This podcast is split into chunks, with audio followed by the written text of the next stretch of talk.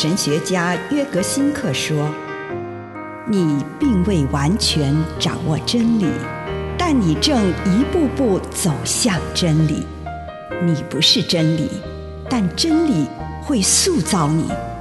你还没有到达目的地，但你将会依循着耶稣的脚踪。”抵达终点，并且有一天，你将会说：“一切都很好。”这是真的。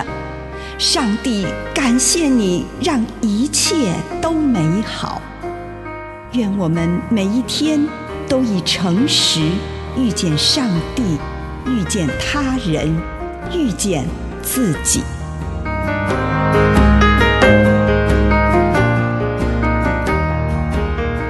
肉体与灵魂的整全灵修，彼得后书一章四节。这样，他们把所应许那最大和最宝贵的恩赐给了我们。借着这恩赐，你们得以逃避世上那毁灭性的欲望，而分享上帝的神性。基督宗教灵修不只是与拯救和医治的经验有关，他也顾及身体与灵魂的关联性。严肃地看待肉体，他采取的方法从来都不只是心灵层面而已，通常也会具体地透过肉体的层面。苦修是从肉体开始。并且从肉体影响到心灵层面，其他的方式是从心灵层面开始，然后让我们获得肉体的健康。基督宗教神学所相信的是上帝的道成肉身，上帝在耶稣基督里成为人，好使我们成为真正的人。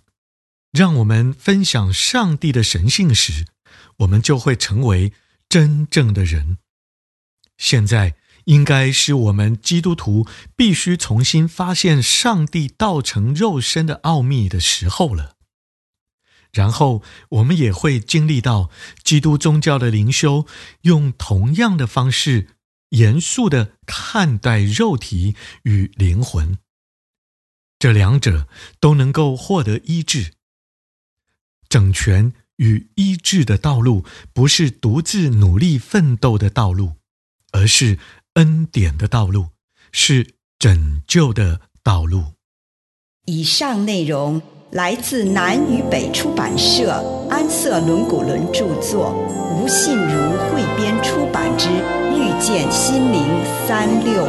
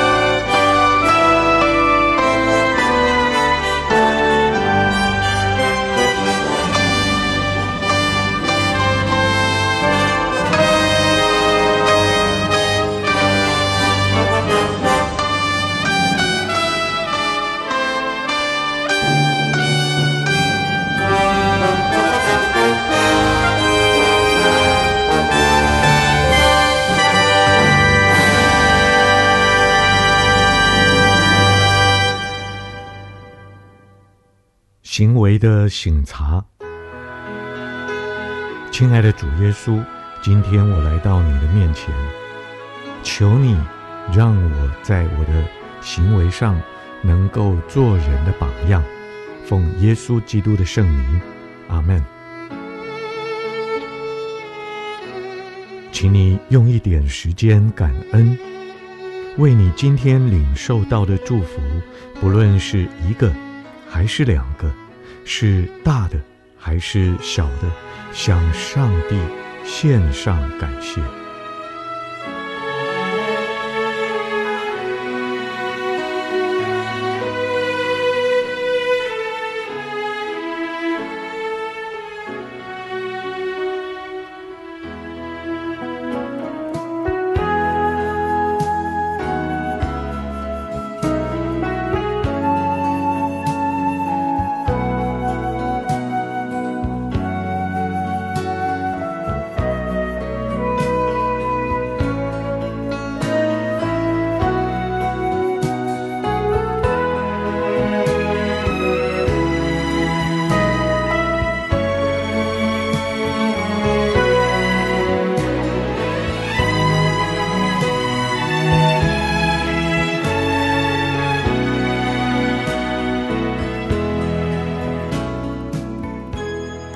求上帝让你看到，今天曾经有过什么样的行为，那些行为哪一些是强烈的？你做了什么？你用什么样的态度对你自己、自己的处境、周围的人以及你所做出来的这件事情有什么察觉？你的结论又是什么？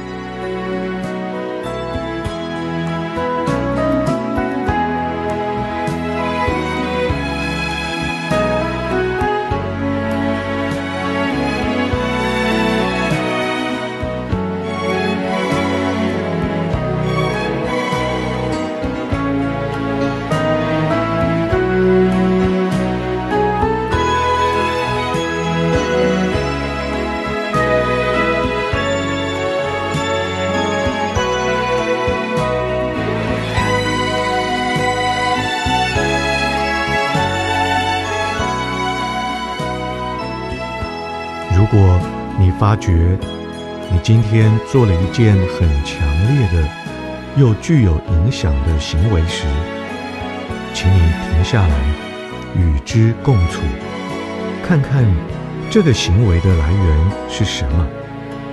它来自心灵自由之地，还是来自不自由之地呢？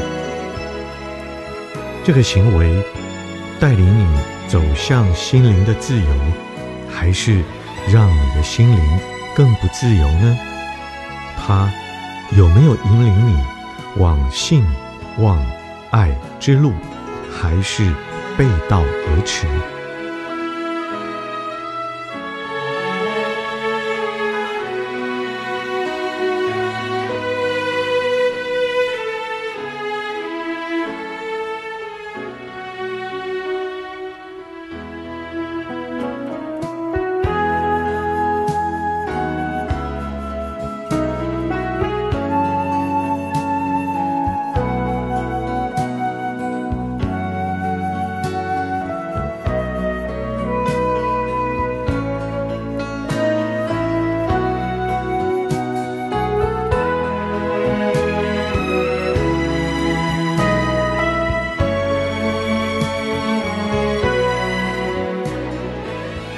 对于真正来自圣灵的行为，请你感谢上帝。如果发觉这个行为让某个不自由来左右，那么你便祈求上帝的宽恕。如果发现你自己内在的某个不自由来左右你的行为，请你祈求上帝的宽恕。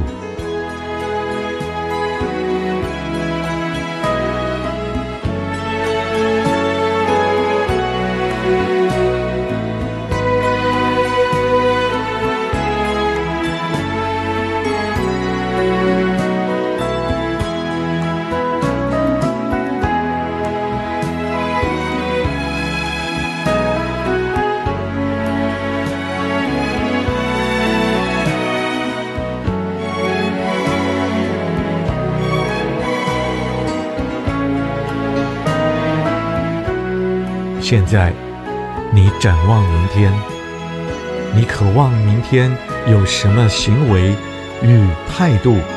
不论是针对自己、身边的人，或是你的环境，你渴望明天会对自己可能遇到的某个人做什么、说什么？上帝呼召你有什么样的行动？这个时候，请你聆听上帝的话语。